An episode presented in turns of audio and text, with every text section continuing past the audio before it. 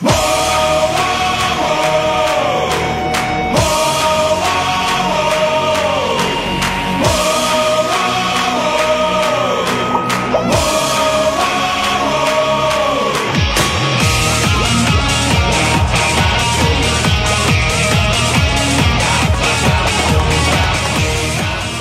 大家好，欢迎收听这一期的《号角周报》，我是 Rico。大家好，我是 Captain。嗯，很多人听到这个开头曲就应该知道这一期呢又是要聊一个非常有这个男性荷尔蒙的一期吧，因为我们前两天做完这个热血高校的时候就已经说了要做一做如龙。这个节目呢，是我们从这个《号角周报》从一开始呢开篇的时候就一直想做的这期节目，正好在这个第六代，呃，《如龙》这部游戏呢，就是刚刚在这个十二月八号刚刚呢这个发售，所以呢，这个我和 Kevin 呢赶紧把这个游戏呢，嗯，赶紧给通了，然后呢做这期节目吧。我们不只是聊这个影视是吧？因为我们也说了，我们《号角周报》呢也会去聊一聊这关于游戏啊，然后音乐啊，还有这个电影的东西，不只是单方面找电影，那样就太没劲了，是吧？对啊，所以我们就是想通过《如龙》这部游戏呢，跟聊聊日本的文化，还有这个关于一个比较题材比较新颖的一种游戏，因为它属于这种日本那种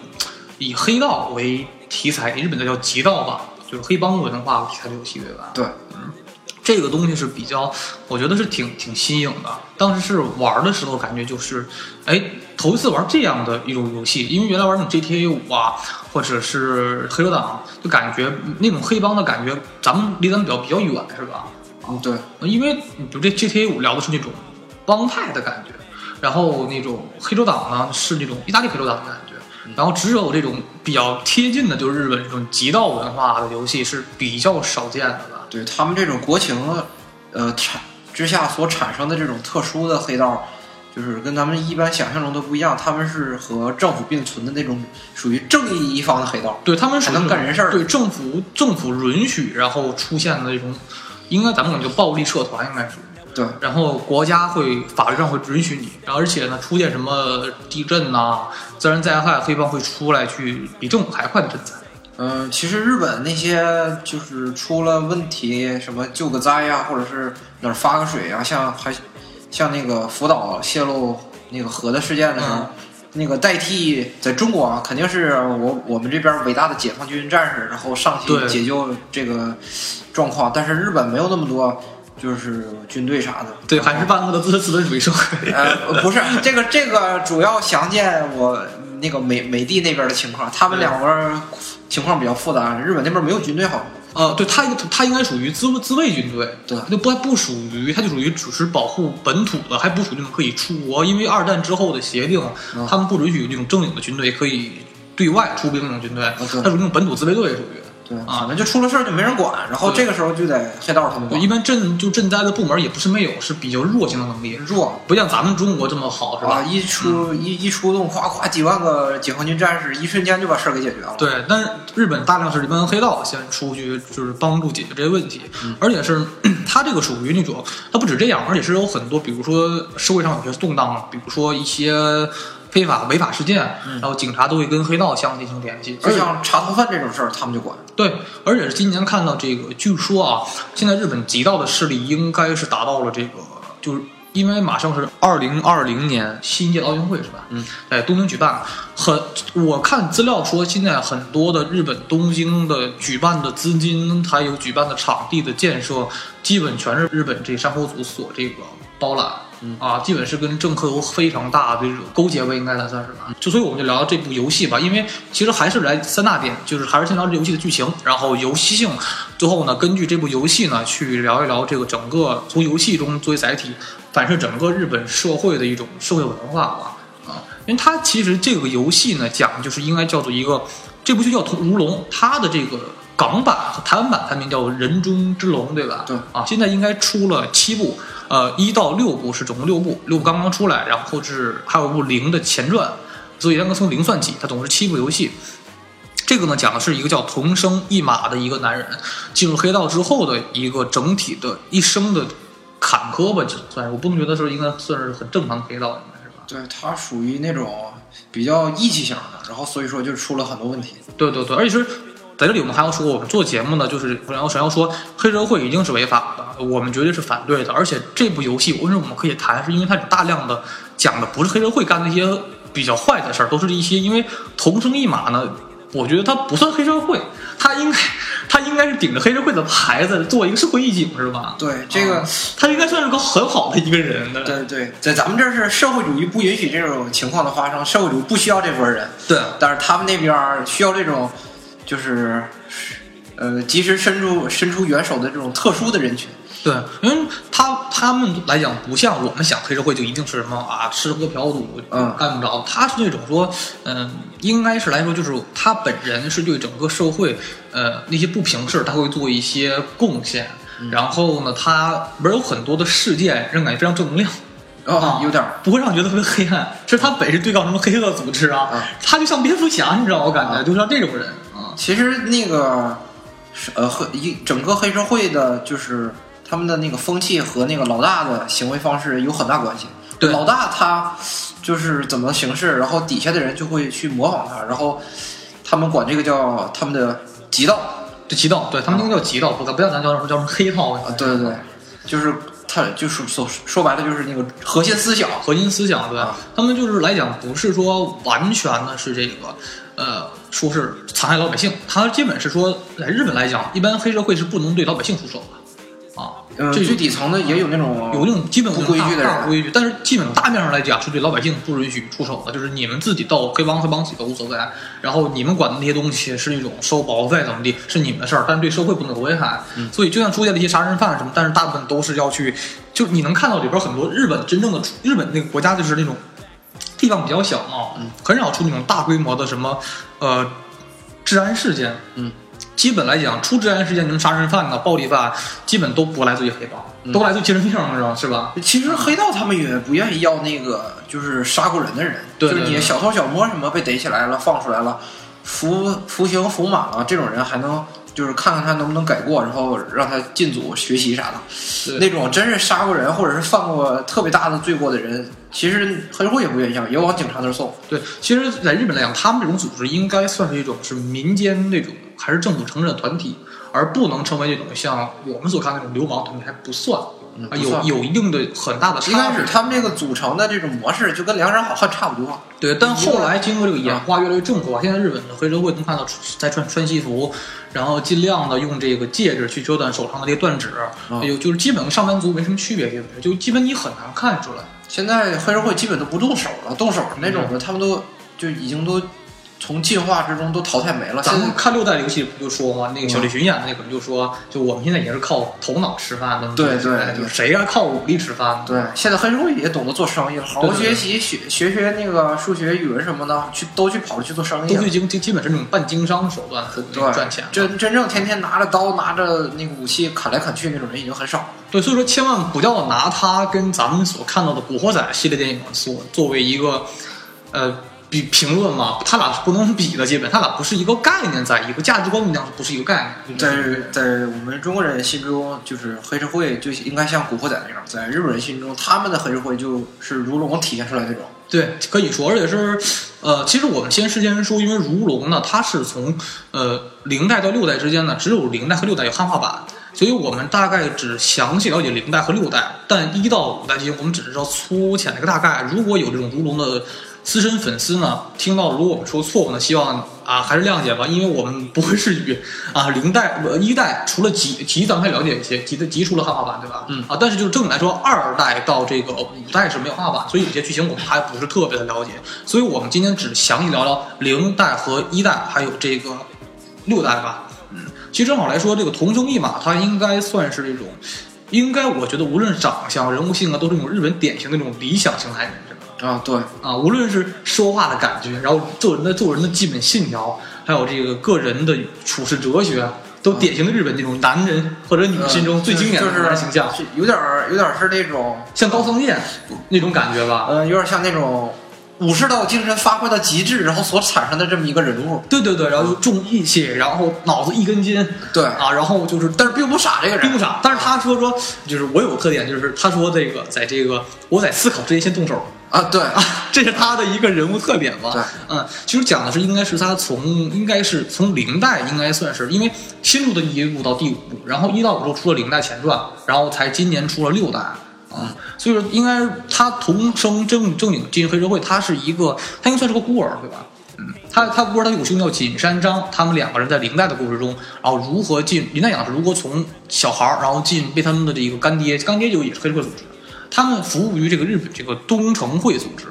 其实东城会虽然是个虚构，但它应该就是整影射的是日本三三河呃日本的这个山口组，对吧？嗯啊，山口组应该是日本最大的这种极道组织吧？应该是现现在还应该是最大的，应该达还是应该达达到几十万的一个徒众，应该算是吧。在这个里边呢，它是这个完整的，就是说，呃，不，它是出现这个由这个封建，他的他们的父干爹叫封建，带着他们两个呢从孤儿长大之后，进入日本的这个东城会手下的直系组织，就应该叫做封建组，织了？对啊，那时候是封建还掌权的时候，然后进入引引发的一系列的黑道故事。其实它的游戏模式应该是可以跟 GTA 很像的。嗯，GTA 是 GTA 是沙盒游戏，对，它属于那种是日本沙盒游戏，因为它把号代号叫做东洋 GTA 嘛，对吧？但是它跟 GTA 不一样的地方是在什么？就是说 GTA 一般是以一个城市为整个的背景，而这个这个如龙来讲，它的地点永远定在日本这个应该是原型是日本新宿的歌舞伎町一条街。嗯啊，应该被称为日本最大的、最也是享誉整个世界的工程区，就极度的繁华啊。嗯以它为一个舞台背景，然后进行了一系列的冒险故事，里边进了大量的里边里边不像 GTA 是随便开枪，里边那种里边是那种就是类似于那种格斗式游戏的属于，基本都是那种对战格斗式游戏，对吧？然后进行整个城市的探索。其实游戏来讲，我们讲剧情来讲啊，很多懂的人就知道，如果不懂的人，我们如果单独去跟你讲，这个每一篇剧情都非常的墨迹，是吧？都比较复杂，用嘴很难讲出来，是吧？主旨很简单，然后整个游戏就是为了表达这个主旨，然后里边的一些小事儿，对对对略过。略过。他讲就是同生一马，这个应该是神一样的男人，然后就是从进入回归开始到最后一生遇到的困难和坎坷，他的冒险的过程，对吧？对应该是我们如果按编年史来算，应该是他是从一代应该是二十八九，应该是。嗯，从入道开始到最后，应该到今年的五十一二，应该是大概岁数。嗯，这几年之间，他的整个人生的从年轻到整个逐渐到中年的一个冒险历程的故事，很热血吧，可以说。到到老年了，一那个孙子不都出来了吗？虽然不是有血缘关系的对，对对，他到多年孙子都出来了。至于来讲，就是呃，其实我们聊游游戏来讲呢，它的整个剧情还是非常经典的，因为它有影射了很多日本当代的社会的现实问题，啊，还有很多日本现在对这个日本的这个黑社会的一种理解吧，出现了很多各个组织的人物相互之间争斗争啊，基本都是每个组织之间出现一些反派，然后进行阴谋，然后通过如何去打破这个阴谋，这这跟个侦探一样，感觉有时候是吧？对，所以说它很像蝙蝠侠的感觉，而里边出现了很多我们比较喜欢的人物吧，比如说这个锦山他的兄弟，还有这个封建老爹，还有这个岛野应该是，然后这个还有我们非常喜欢的真岛五郎，对吧？嗯哎，你最喜欢哪个人物？看不看？呃，其实我这几个人物都挺喜欢的，我其实我你最喜欢谁呢？还是童生呗，其实啊，一般都选童生，但童生的性格太死，我感觉太死性了。啊，太一根筋其实我更喜欢那个真岛五郎的感觉。嗯哎，有我感觉，你感觉就是这个这个同生一马，他非他的性格非常和同和真岛五郎他俩不是那种就是半基友的感觉嘛，相爱相杀。但是你感觉同生一马跟他特别像小丑跟蝙蝠侠的感觉。嗯，就真岛五郎感觉特别像小丑那个性格是吧？特别癫狂。嗯，但是。而且从一到代五一代到五代来讲，人物基本都是以童生为主角。到零代的时候，才是以这个双人物，就是一半剧情是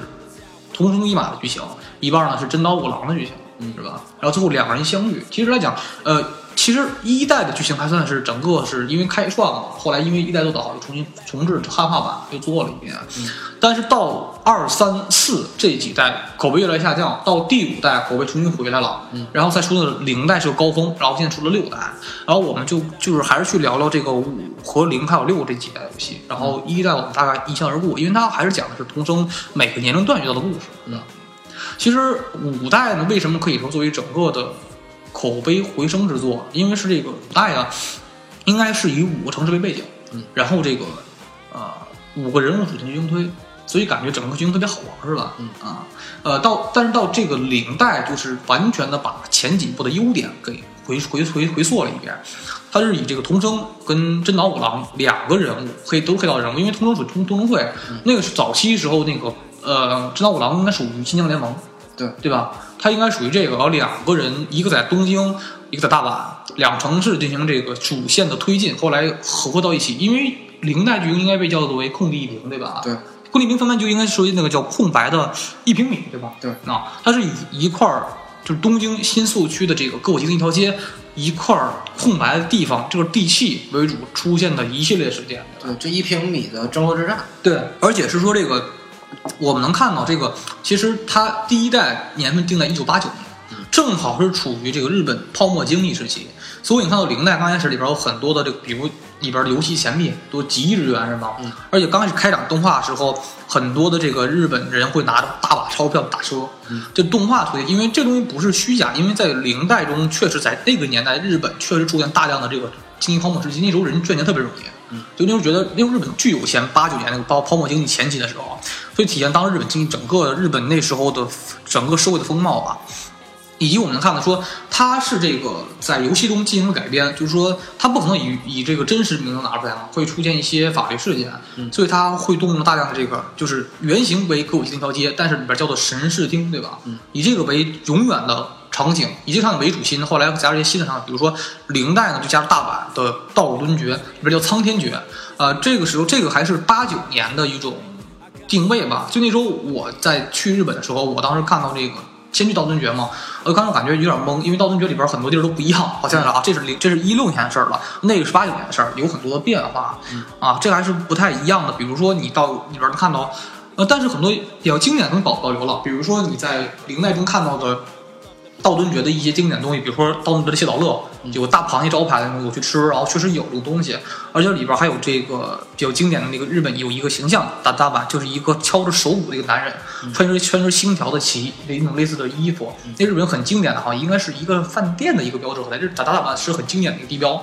还有呢，以及说后来到了去这个歌舞伎那条街，就是在游戏中神市町也去了，但是后来发现也不一样，因为也是八九年跟一一六年不一样。我去的时候第一眼找的是那个广场，嗯，就是那个小公园广场，但是一进不发现不对，然后发现是要建成大楼了，后来发现啊，这是零代中，因为年代不一样，那时候还没有啊，后来是到一代之后发现那个建成楼了已经，才发现不一样，但是有很多经典的元素保留，比如这游戏里边有很多的，它里边是那种可以有饮食系统的。嗯，这是非常，我觉得非常好玩的。比如说，你玩 GTA 里边，GTA 比如说 D D GTA 五这时代中，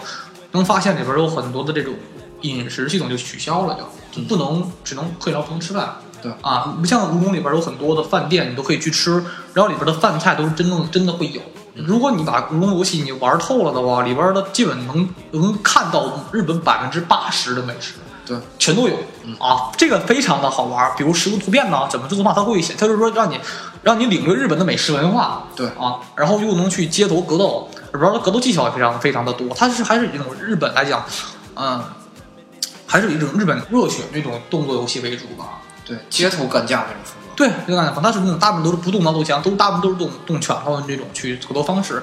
而且里边来讲，就是我觉得那时候比较早的来讲，因为我们是一不懂日语，后来呢是因为这个，呃，到这个二三四五时候，那时候还没有，咱们手里还没有什么 PS 二这种东西是吧？在 PS 三上出的。就是最早的前几代，就是二三四一二的最早不是几是最早的一代二代那种啊。那时候是因为没有这个 PS 二这种主机，那时候最早是玩的应该是，我觉得最早接触如龙的时候应该是玩的如龙 PS 版的黑豹，嗯啊，那是最早我接触的如龙的那种。呃，游游戏吧，后来是因为玩过了黑豹，对如龙有点概念，觉得特别好玩，题材特别新颖，讲的日本底层社会的故事嘛，很有很有那种新颖的感觉。然后再去玩如龙的零代，然后一代，后来是这个现在新出的六代。呃，到时候来讲就来看，就是零代的感觉，我觉得做的是最好的，因为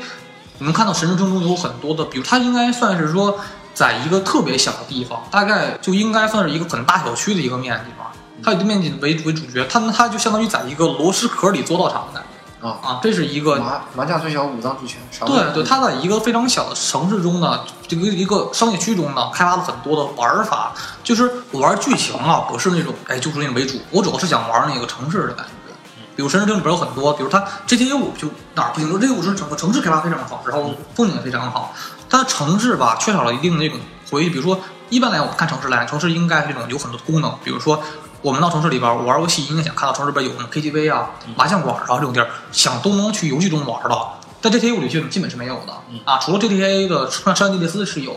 但到五代之后基本都都给抛弃的，基本都是那种城市为大面积，但是它那些小的细节它没有去做，比如每家店都可以进去。但如龙这部游戏呢，它很好的弥补了这一点，就比如说很，它比如在一个虽然地方很小，但它里边每一栋楼都是非常的。有很多的房间可以进去，然后可以去玩里边的东西，比如唱歌啊，然后公关俱乐部啊，然后这个麻将馆啊，还有很多很多的我们看到的一些，比如还有游戏机店，对不对？就跟真实生活一样，还有这些餐饮的地方，因为他选的地方是非常有特点的。比如说，因为这个他这个选神经这地方呢，就因为是因为是日本最大的乃至全亚洲最有名的红灯区，就里边来讲，是因为比如我们看到咱们中国可能商业街就是隔得非常远，比如说。你今天你 上午想，你今天想想想玩想玩密室逃脱啊，想玩会儿真人 CS，想去唱歌，然后想去吃饭，想去洗澡，那这几个地儿呢，我们要跑很多地方去跑，是不是？它不可能垒在一块儿。但在日本，因为地方小，它的商业区非常拥挤。比如说你去日本能看到，日本商业区都是非常近。比如说一一个楼，就是招牌是叠加招牌，就是每每就比如说我们按比来算，比如在中国一条街上，比如大概是呃一公里长一条街上。你看照片大概也就是五个招牌，就咱们如果正常算的话，按按比算的话，但但如果是在日本这种商业街看的话，你一公里能看到上千个招牌都有可能，对吧？它非常，比如说一个楼，一楼、二楼它全贴招牌，然后每个楼相间的有大量的，就是应该是看的是极度繁华的商业街，就可能是你不用出这条街，在这条街里边你想玩都能玩，嗯。啊，这是非常重要的，而且在这里边有很多的，因为日本是红灯区嘛，大量的金钱，然后暴力，然后有对色情的东西，风就日本叫风俗业，嗯。融合在一起，所以说你感觉这个城市特别的鲜活，而且有那种特色啊，可以在里边去好好的去逛一逛。就是你就可能说，很多人说玩乌龙不是为了玩剧情，在里边可能玩一半，就地图开之后就在里边光光绕街了，基本上？对啊，各种比如说奢侈品店啊都可以买，很多道具有属性 buff。就是那个城市是特别的活跃的，每个房间都会进去，可以去采购购买，然后去想，然后后后边有很多很多的小游戏去让你玩，比如说世家，因为它是世家出的嘛，对吧？如龙它其实如龙呢，其实是一部这个由世嘉公司出的，然后由这个著名的游戏制作人叫明月杨杨碾做的游戏是吧？有很多，因为为了向世世嘉致敬，有很多的世嘉早期的街机的游戏在里面可以玩，比如说《第六部出来的街霸，对不对？那个是街霸吧？对，又在里边那一代，然后虚虚拟战斗好像比较，它的风格是不是像街霸的，教个铁拳的风格，应该世嘉早期出的游戏嘛。对啊，街机那个风格。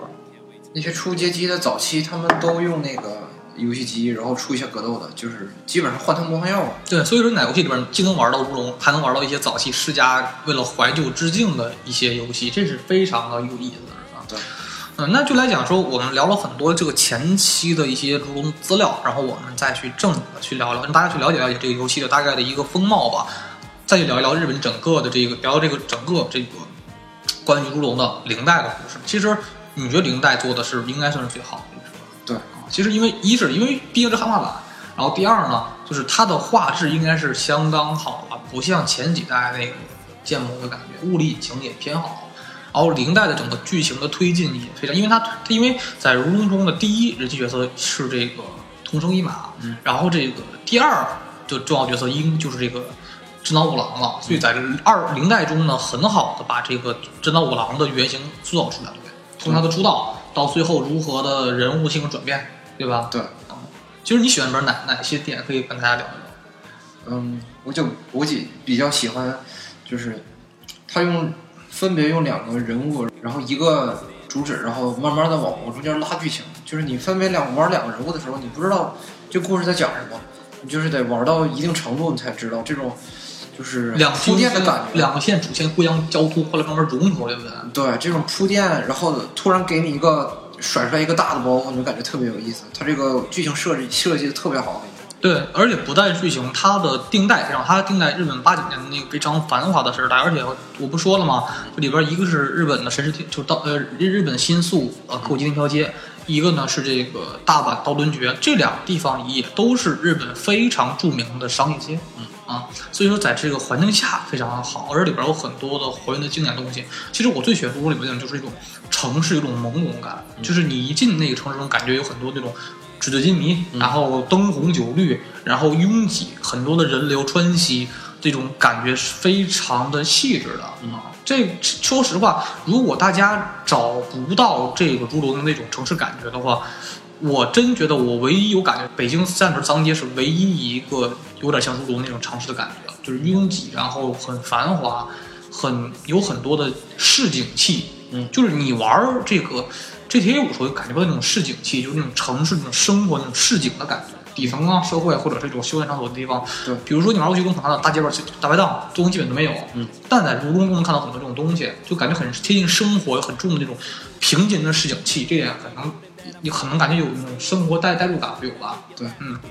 而且有很多日本当时真正出现的那种食物啊、饮料啊，然后商店呢，都是日本正常经经常会有，比如药妆店。大家都可以看到在里边有非常的多的把日本的很多上一比一还原出来，所以说可能咱们玩好玩，可能日本人玩呢更有代入感，嗯对吧？这是非常的有意思的。就像零代中有很多的，零代中不只是为了剧情推进非常好，它是来讲是不但是为了空白空空地一屏，而且还是说把这个新宿做的更有意思一些。然后道顿崛也非常好玩，是吧？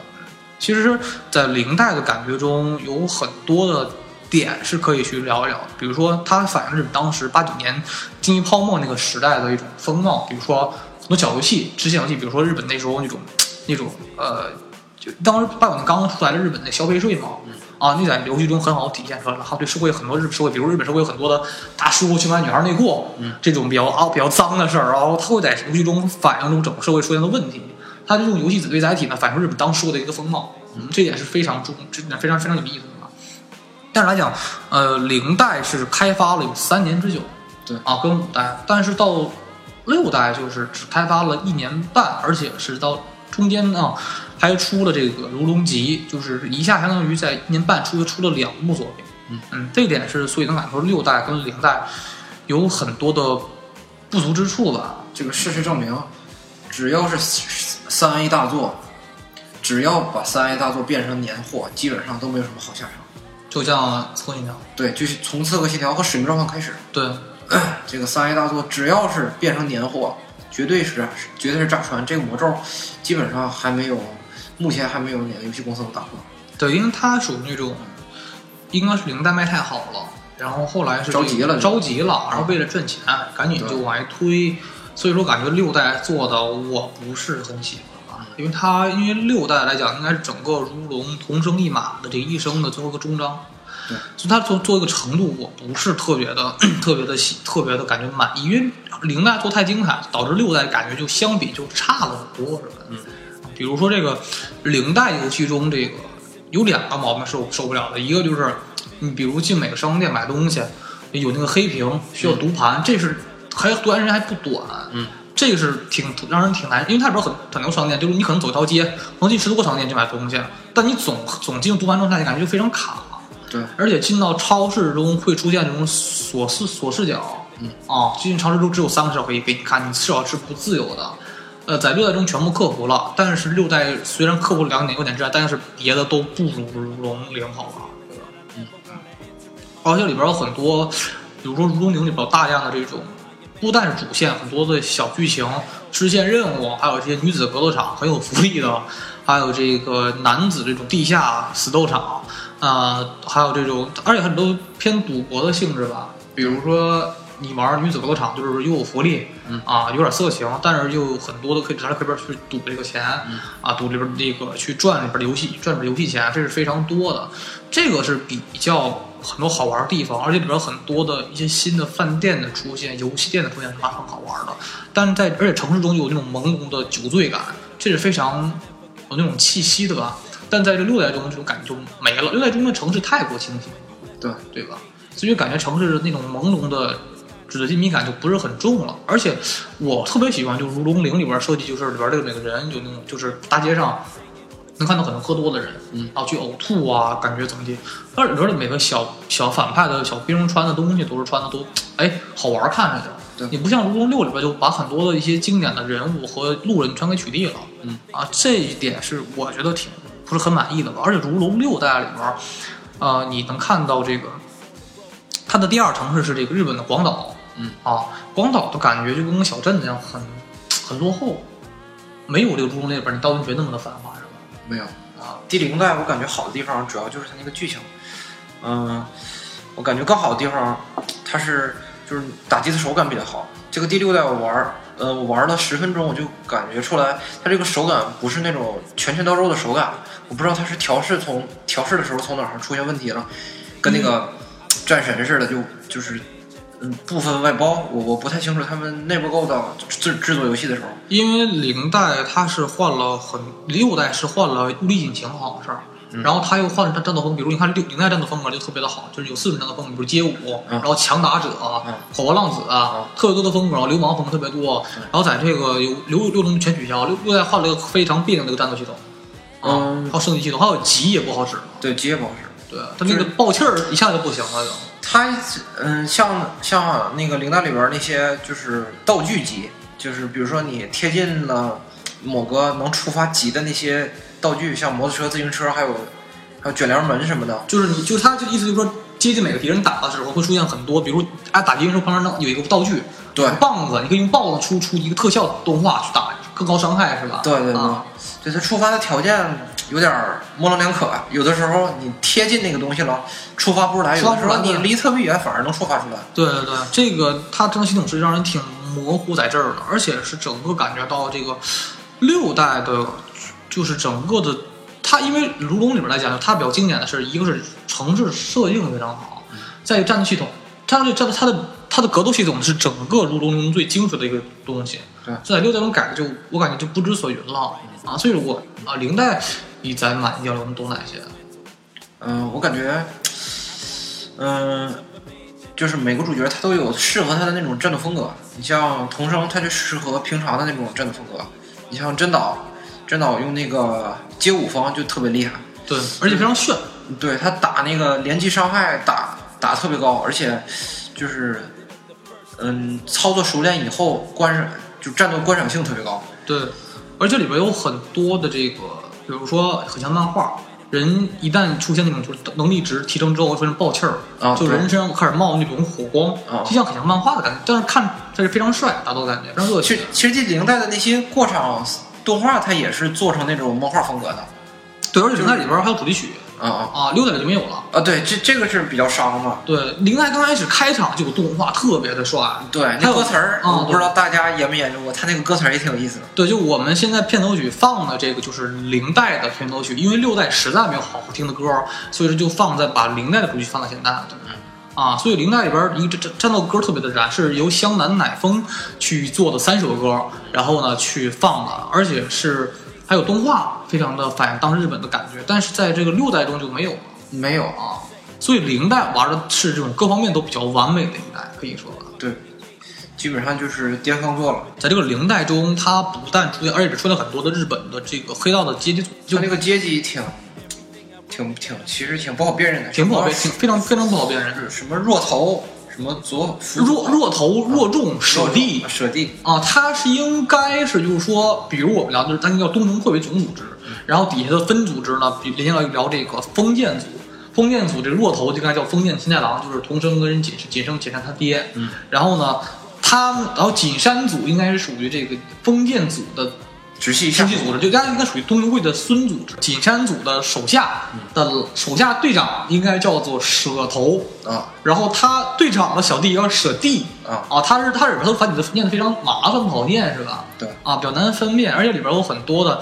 这个头呃日本黑道组织的一些规矩文化，比如我们看到领带中反派，比如说最让人印象比较深的是这个九赖跟这个阿波野，对吧？九赖的感觉就非常像日本黑道的感觉啊，无论是长相。属于古典型的。古典流氓的感觉，那种劲儿特别的像，而且也不是那种纯坏人，就是那种他都有原则的有原则的坏人是那种。然后还有阿波野，阿波野是作为也洗白野，就感觉非常帅的一个一种那种一个也是日本黑道的一种另外一个动跟属于一个动脑派感属于。然后九赖属于反无力派、无脑派，然后还出现了这个，而且其实你感觉当时我感觉整个如龙零中打的反派是比较难打的，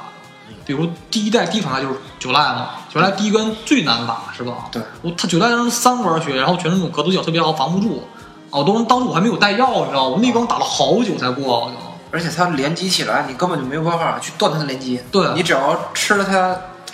呃，那个连续进攻的第一招，你就得一直被他打死。对对对，而且最后就是你能看到这个，呃，还出现了九赖切手指，就日本黑道典型的这种东西啊。对啊，就一一犯错切手指切腹，然后为这个谢罪。切小指去那个那个偿还自己的那个错误。对对对，而且它那里边很多东西都特别的，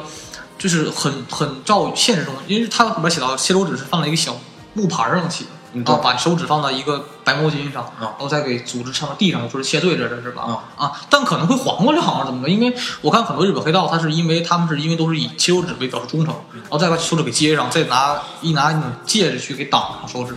残缺，好像是。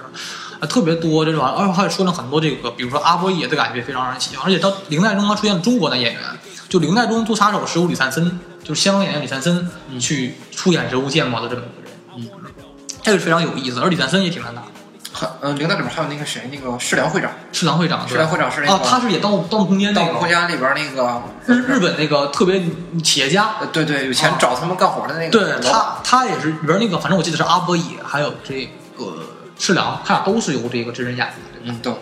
这是比较还还还有另外一个去戴眼镜那个不说话的那个也是。啊，你说的最后的反派是吧？啊，对，啊，最后会会会纹青龙那个是吧？对对对他字儿不，我那他字儿太难念那个字儿了啊。这他们都是真人去演的，所以零代中有特别多出彩的地方，而且动画也非常帅。比如说在那个下水道那一关，那个那个九赖拎骑摩托车拎拎着那个应该拎着铁棒，然后在地上划划火花啊，那感觉特别燃是吧？对而且能看到零代中的童声特别清澈，因为刚刚入道嘛，还是个短寸头是吧？对对对啊，然后穿那种很老的西服。然后里边还有很多的经典，比如说经典的 disco，嗯啊，然后里边的音乐都特别是老经典、好听的老歌那种感觉，电子乐，而且这里边出现了，而且在我觉得零代中，好像零代中还出现那种那种跳舞厅，啊，在六代中都没有了，嗯啊，六代中可以再去去跳舞，可以去在另外唱歌，而且零代中为了反当时日本的社会的年代，还出现了一些当时真正的事件，比如说那时候的日本，当时 Michael 杰克逊在八九年在日本的东京开演唱会，里边游戏中就把东 Michael 杰克逊给给弄出来了，啊，还有这个斯皮尔伯格，这里边有一关支线任务是你保护迈克尔·杰克逊去拍 MV，拍个僵尸 MV，然后里边动动画里边是虽然动建模做的非常差啊，但你一看那就是 Michael，然后里边旁边有个导演就是斯皮尔伯格，你一看就知道那就肯定就是他俩了，就他帮我很反映很多当时日本年代的一些那些东西吧，这个是非常少见。出现比如说我们玩到了大阪有个任务，就是你去接一个支线任务，比它出现的随时那那个就是随时临时临时任务嘛。还出现有一个当时刚刚因为半年没有电话，出来了一个小孩去发明了一个大哥大，嗯，然后用大哥大的去打电话。啊，然后就很多的，比如它非常重，没有电，它有很多的一些对于八九年年代的一个复古的感觉，非常非常的浓重。这是时代感体现的非常的好吧，所以说零代的各方面都是特别的有意思啊，它整个的感觉都是把这一整个融合了前五部的所有的精髓，然后把第六部进行了一定开发，甚至你感觉在零代中虽然定位在八九年一个老式，但是玩的还比现在还有意思，嗯，对吧？比如说这个，而且我们看到如龙整个系列中，为了体现日本黑道的文化，出现了很多日本黑道黑帮的纹身。对，这是我们想聊的一点，就是比如说我们看到童生的纹身是条白色的生龙，嗯。非常的帅，是这个纹身。对，就是呃硬体嘛，就是硬体如如龙如龙。如龙的，它是生龙，然后灵代中的反派呢是纹的是青龙，啊，还有很多嘛，比如说我们看到，就是因为在如龙前几代中，每一代的纹身都特别多，每代的反派和主角都有。然后我们现在就是去根据每个人聊一聊，比如说吴龙的本身是生龙，他就代表主角的主角光环嘛，嗯，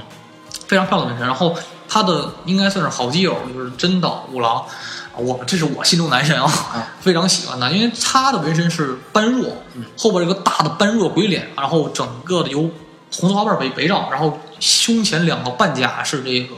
白蛇啊，他的而他是同生的纹身是那种满满背，但是真岛的纹身是。同生的纹身满背不包臀，也没有没有半甲，而真岛纹身是比较偏日本黑帮的纹身，他是这种整个后背加加臀部包上，然后再加上胸口两个半甲，就是这种日本经典的黑黑道的这那种纹身嘛，而且整个的感觉也特别的帅，因为真岛的性格比较癫狂，就像那种恶鬼的感觉，然后他的纹身的后边那个鬼脸也非常像他的感觉。对，就他基本纹身代表了每一个反每一个人物角色的一个性格和他内心的追求。嗯。嗯，所以呢，真岛的纹身我是我觉得比童生还要帅的，就是而且感觉也更有冲击力，发现了？嗯，而且因为他真岛比较瘦弱嘛，他的鬼脸更贴更加贴合。了。对，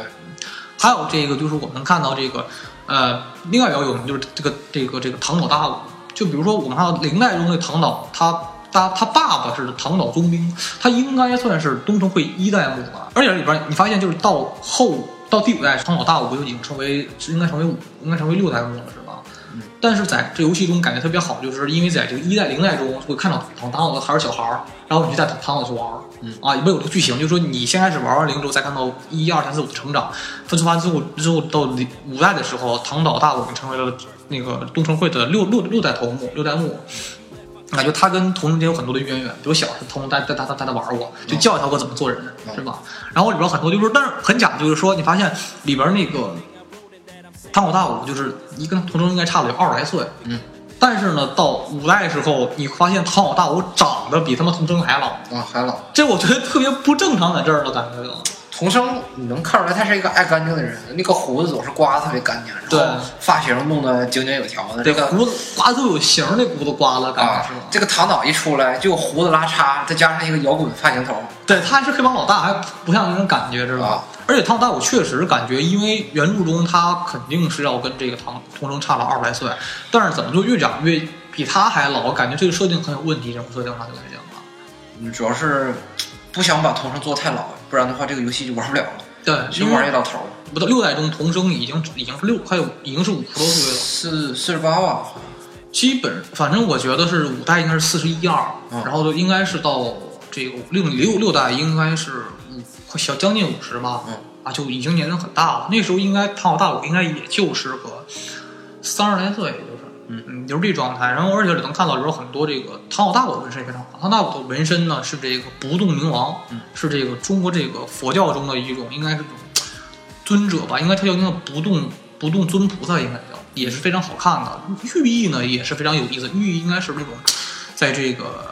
人类在这个信徒追求心中净土的过程中呢，如果有这种邪念去纠缠你，不动明王会驱散你的邪念。嗯，所以能看到整个这个它的纹身也非常好看，还有这个我们看到《龙陵》里边的这个中国的那个黑帮啊，应该叫应该叫牧野吧，嗯啊，因为他的纹身是关公，嗯啊，这个是挺这个是挺少见的，而且是你知道这个，在中国来讲纹身这个事儿挺有点，就我中国来讲，就一般人是不敢纹关公的，因为只要纹关公背不住，啊，就是只要有个说法嘛，关公睁眼要杀人嘛，嗯，对，就是你如果纹关公关公的话，就是会出事儿。如果你的命八字不够硬的话，纹这个关公肯定会出横事儿，就没人敢纹。里边会出现关公的纹身，但也很有中国的文化气息嘛。呃，还有在这个《如龙陵》里边出现的反派就是青龙纹身，还有这个我们能看到的这个就是《如龙陵》和一出现那个金江联盟的老大，就是那导演大胖子，他纹身后边是一个应该算是下山虎吧，啊，应该是是是虎，后来是整个被整个的纹身包裹，它也属于黑帮纹身，还有这个九赖的纹身也非常好看，九赖纹身是是这个是这个阎王，还有这个阿波野的纹身是桃太郎。其实我一直希望真岛能跟这个阿波野打一下，因为真岛后边是般若就是鬼，然后阿波阿波野纹身桃桃太郎后的纹身是克他的，就是桃太郎真杀鬼嘛，对吧？这是一个，还有我们能看到这个，因为这个前几代的纹身都特别。就是都会每代都会出现三四个新纹身，都非常的好看，极精致的画风，会有特特别好特写，什么一打架脱衣服就，对。然后对战爆气儿，感觉一下特别特别燃。我一直想，我一直想知道，就是就是系的紧紧的那个，它里边儿一般都是衬衫加上领带，对，然后外边再加个西装，就是怎么一拽就没了？就一拽啊，领带加加上衬衫加西装啊，全都出去了。对就感觉你就感觉上身穿个纸衣服似的，一拽就全没。对对啊，这但是为了可能画面效果，很多不真实的地方会出现嘛。对，嗯，而且就是能看到这个，呃，零，反正每代都出现很多纹身，但是说到第六代就放水了，就最后反派纹纹身纹的就是只出现了一个叫白泽，就是我们看应该像是像是一个鬼面的麒麟，但这个是中国的这个神话古书中出现的一个神兽，啊，白泽，他感觉像麒麟，但他不是麒麟，他的感他的意思呢是这个，呃，应该属于一种神话中的极兽，就是遇到就会逢凶化吉的一种极兽嘛。嗯，纹到后背了，就到零六代中的纹身特别少，就一个，感觉就特别的不好看了，就是吧？但是如龙的纹身，通风本身的纹身还是挺好看的。啊，这代主要是他的另外一个反派，就由那个由那个小栗旬，小栗小旬云演的，小栗旬演，他后背上没有纹身对他，而且童风也说了，他说看你身上好干净啊，啊，就是瞧不起的感觉是吧？他说啊，我就感觉没有信念。没有信念啊！他入东西，他说，哎，谁还在身上干干那个事儿？小栗旬是说，都动脑子了，还打谁还打架呢？而且能看到，就是六代中整个是经典是，他动用了很多的人气演员，比如说这个小栗旬啊，还有这个北野武，北还有这个藤原龙也，就是演这个老版《扫墓笔记》这个电影版的这个主男也一之月的男主角，很多人应该都知道他。然后北野武呢，就哎太有名了，是吧？嗯啊，北野武整个日本来讲，他拍了很多的这种黑帮题材啊，还有这种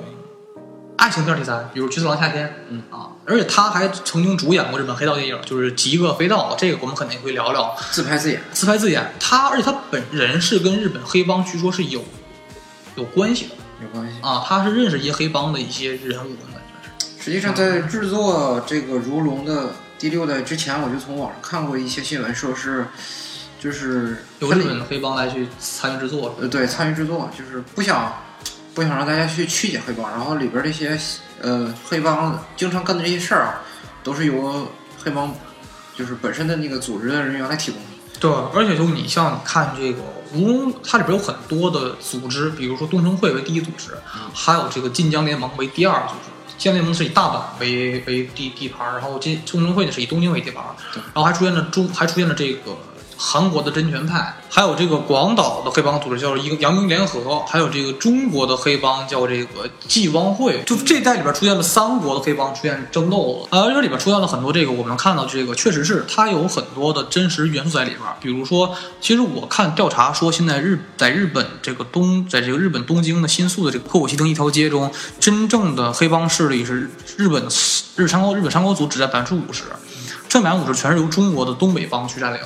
啊。对其实其实中国黑帮在日本是非常有势力的。其实很早在很久以前，那个中国的青帮就在世界上混得特别好。混得特别好，然后红帮那时候应该对，然后由这些就是先辈们，完了在那边儿混得比较好，然后后发发展出来好多的组织。其实，嗯，在就是各种国家啊，他们所说的那些唐人街，基本上就是能代表中国在外国最大的势力。对，而且这个里边就是我们能看真实中的这个事件中，在日本东京的这个新宿的这个呃歌舞伎町一条街这个位置，确实发生过很多起的中国跟日本的黑帮争斗的故事，就事件特别多。在早几年出现过青龙刀事件，就是有这个日本的黑帮的呃组织被这个中国黑帮所杀害，还有这个。这个出现了这个中国的上海帮和东北帮火拼，在这个日本东京的地方，这个特别多，有出现这种新闻过，而且是我们能看到里边有很多的点。我这个游戏在中国不能发售，这游戏有很多黑中国的地方，就是你调查好，你瞎弄这个剧情，说什么中国黑孩子，说中怪中中国不开放，这这个有点儿，太扯了，这个就是他他一开始说的时候，我明白他想拿什么梗儿来去对说这个事儿，不就是那个那个一孩一孩化政策吗？对啊，就是不让生二胎。其实生二胎，你要是那个兜里边富裕，交罚款也是能生的，对还没到那种。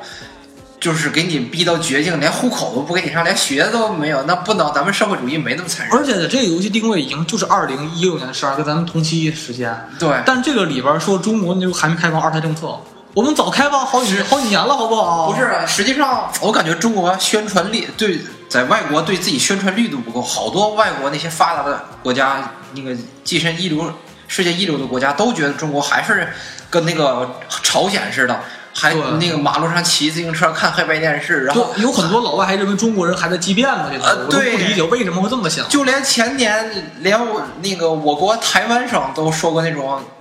就不明不明所以的话，就是中就说大陆人吃不起茶叶蛋，就外国啊好多人都对中国停留在这个印象上。但我想，如龙六你好歹把功课做明白啊！你它这个剧情很大，跟中国一胎一胎有政策，什么中国大量的什么，因为生交不起罚款，很多孩子跑日本去生，没没就是罚款肯定是有，但是没到那个程度，没对没到你连就是基本的社会福利都享受不到，看病上学这种东西还是有的而我们早就开放二胎政策了啊！这个游戏里边编的很多地方，我对六代不满意在这儿呢。啊。对，而且还里边有很多就是剧情非常剧情跟黑帮没什么太大关系，剧情就是讲的就是这个为这个孩子找爹的故事，对，这就是一个六代剧情，让我很伤在这儿呢。这就关键是他那个呃中文配音从头一直说到尾，说的我这个难受。呃，啊他们管中国那些没有户口的孩子叫黑孩子。这话感觉就念着特别难受，我就听着这根本就不搭边儿的感觉就。啊，对，不是我说我我指的是他那个配音啊，啊那个操着一口日本人学刚学会中国话，然后不怎么练习那种，叫对黑孩子。对，然后还装了中国人的感觉。呃，对，啊我感觉这一代就是对中国考察一点都不好，然后后来请几个中国人来去配音嘛，对不对？而且在这个，其实我玩《如龙》来讲，我对主剧情已经不是特别关心，因为我知道在日本这种游戏中制作来讲，这个同声一马永远不可能死啊。对对不对？它是来讲是水光环嘛，我就是喜欢玩那个城市的感觉啊，就是因为那个城市就是那个新宿歌舞伎町那条街这个位置，歌舞伎町啊，它是非常具有代表性的一个地标城、地标地点了。因为就是比如说，我想我们原来总爱看这个《城市猎人》，就是我说的是日本的漫画啊，不是什么狗屁韩剧演那个、啊，也不就是那个版本的原型也是在东京，也是跟歌舞伎有很大关系的，而且那儿有很多的比较好玩的东西，比如说那个。如果你去或者你看过大量纪录片儿，你就知道大概那个城市的商业区的风貌、歌舞伎町的风貌。有一个纪录片儿给大家推荐大家看一看，叫做《歌舞伎町的昼与夜》。啊，讲的是日本的歌舞伎町一天从白天到黑夜的一个过程，那是一个极度繁华的不夜城吧？啊，就是那个地方地盘不大，但是真的是麻雀虽小五脏俱全，就是一个极繁华的商业区，什么都有，红灯区。而且里边呢有这个，我记得里边还有新闻，就是里边有一个中国人在里边当一个，就是不是咱就叫拉皮条吧？嗯，对，啊，那个叫李小牧，他非常有名在日本，就是他要竞选日本的这个什么议员。他中国人，最早是在日本这是个歌舞伎町作为拉皮条为生，后来是逐渐是进入日本中，呃，因为地有有有钱了嘛，后来就是在日本担任这什么中日韩三国什么文化交流大使，然后又去竞选议员。他这个对歌舞伎町来讲，这个那个城市对这个地点非常有情怀，就那个地方那个招牌永远不会变。啊，那感觉都特别好，而且那里边儿在游戏中可能比比就是我去的我去的时候就能发现，那个那个城市里边儿大概那个商业区现在来讲，基本还是针对于外国人比较多。对，就是本地的东京人去那儿玩儿的话，不会什么去风俗店，就是去那儿吃啊，去唱歌玩儿去了。对啊，不是那么的像泰国那么的色情，不会，嗯就是你基本到那看不那么多那么色情东西，而且外边全都是老黑。对，就那个那条街里边全是老黑，你知道吗？全是老黑看店儿，就是特别吓人在这儿呢，就啊。他他们好像就是那种正统的，特别特别正统那种艺伎表演，就是对不是那种。还不是色情的，他们是化着浓妆，脸脸上化着浓妆，然后弹的那个叫什么三味线吧，是吧？而且然后去唱曲儿，会有点什么人体艺术类的，它就不是他这种是人体那种东西来讲，不是那种特别色情。那种色情店其实也不是没有，但是来讲，他肯定不接待外国人嘛。啊，就是咱们就是咱们说我们也不进去，就是说那个城市就是就你只要一进那个区。就会有那种日本那种纸醉金迷东西这个感觉，因为它不像中国，还是说不像中国这种店铺挨着特别远，然后不是那么的拥拥挤的店铺。其实有时候日本就是一堆店铺都堆在一个楼，然后几个楼堆在一起，每个店铺之间挨得特别近，就感觉那城市特别的有市井的气，而且特别的繁华在这儿。啊，不像中国，还说你要去唱个歌，再去再再再再去玩断命日逃脱，你得他妈跑好远去两个地儿来回跑是吧？中国最多能开发为五个子产业。但日本人非常细，因为地地方小，资源少嘛，他给他给他出十个产业，特别的精细，你知道吗？就日本人非常非常细致，他什么产业都开发特别的细致，就感觉那个城市中什么服务行业都有啊，这是非常的有不一样的地方吧。而且你能看到，在日本中这个热带中出现很多日本比较地标性的一些商店，就比如说日本的药局，很很有那种特点啊，药药药局店，还有这种日本的。烟店，因为日本的烟酒店跟中国不一样，它不是那种咱们看到那种一个店儿卖烟卖酒，它就纯卖烟，就是一个门铺，它那门铺不是咱们，它其实就是一种相当于咱们看的那种售票厅，像售售票就是一个小一个小门口，然后就是脸对脸的卖你，就你不用进屋，它没有屋，就是一个大概一个像像卖报亭那种地方，然后把烟全摆那，然后那烟摆的特别好看，然后那个去卖你。它有很多日本的那种特色的一种你好广告牌儿啊，它因为你们发现日本这个文化中。很多的城市建设，比如说日本，它中国量不是成就城市嘛？日本是那种城市，比如一大楼刚这边建完，旁边就会挨着一个小日本的寺庙，嗯，或者挨个日本的小那种坟地，你知道吗？那种石碑地。日本是这样，就是它，比如说你能在一个高度发达城市中能看到很多一些日本的传统的一些文化的建设，所以很有日本的风味，还有大量的广告牌儿，很夸张的广告牌儿。就是比如说日本是那种广告牌儿来讲，就是那种啊，比如说你是卖鸭卖牛肉的店。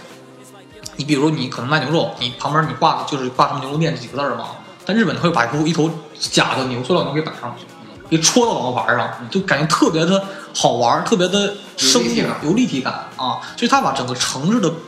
感觉代入感特别的强，你规划出来。所以，那城市来讲说，可能是如果你如果你玩过《如龙》这俩游戏之后，你会对日本那几个，就是大阪、道顿崛呀，还有这个东东京这歌舞伎町啊，你都会有很强那种情怀感。我所以你就会去了解这个城市。比如说，就像我们咱玩过 GTA 四似的，GTA 四它就基本把纽约的地图一比一给还下来，是吧？就是你 GTA 四玩透之后，你到纽约，你基本可能都会知道怎么走。嗯，就是所以你玩完《如龙》之后，你到日本那个大阪或者是东京。你就会知道怎么会知道怎么走了。虽然跟大样没有太基本没什么变化。我到道顿崛的时候，感觉道顿崛大体的样子没什么太大变化，只是比那更大感觉。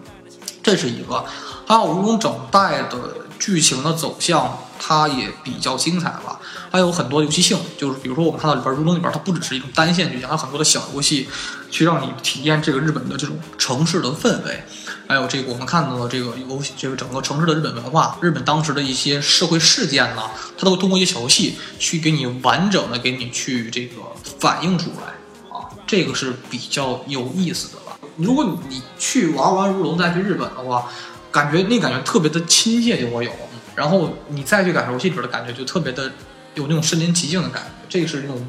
很有意思的吧。嗯，所以说这是一部呢，它是以热血黑道为这个。题材载体的一部游戏，而且反映日本当时所有的文化的东西，所以说它不但是一部动作游戏，它还是一个整个反映日本社会的一个游戏，这是一个非常好玩的题材吧。所以说它会针对很多人口，比如说女孩可能也爱玩，男孩也玩，有各有各的乐趣。你知道，比如说玩零代中，因为零代中很多好玩，零代中可以经营店铺，可以经营那个上房地产和经营那夜总会。这是养成类游戏，到六代中就没有了，所以六代我就不好在这儿了。但是零代中那感觉，就连我发小，跟我发小对象他都爱玩，他媳妇特别爱玩那个如龙里边那个真岛，就经营那个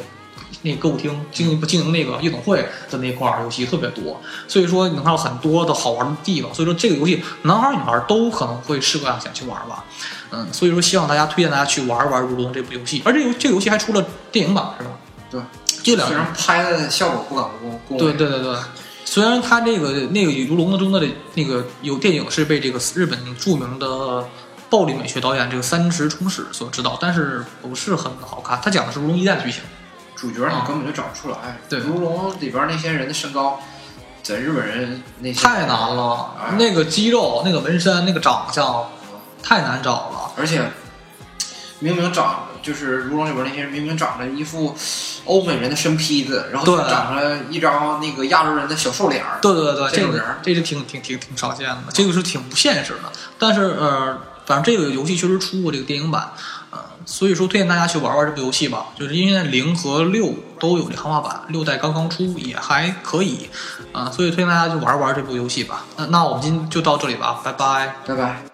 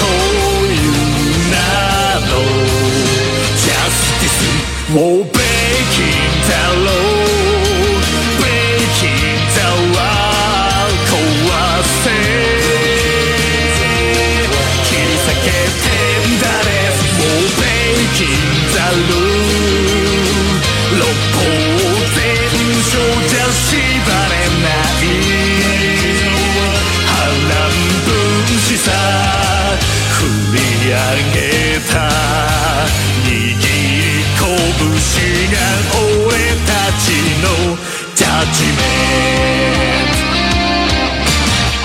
愛さえも知らない不良品の野良犬さだけどちやかめじゃ絵付けはできないぜ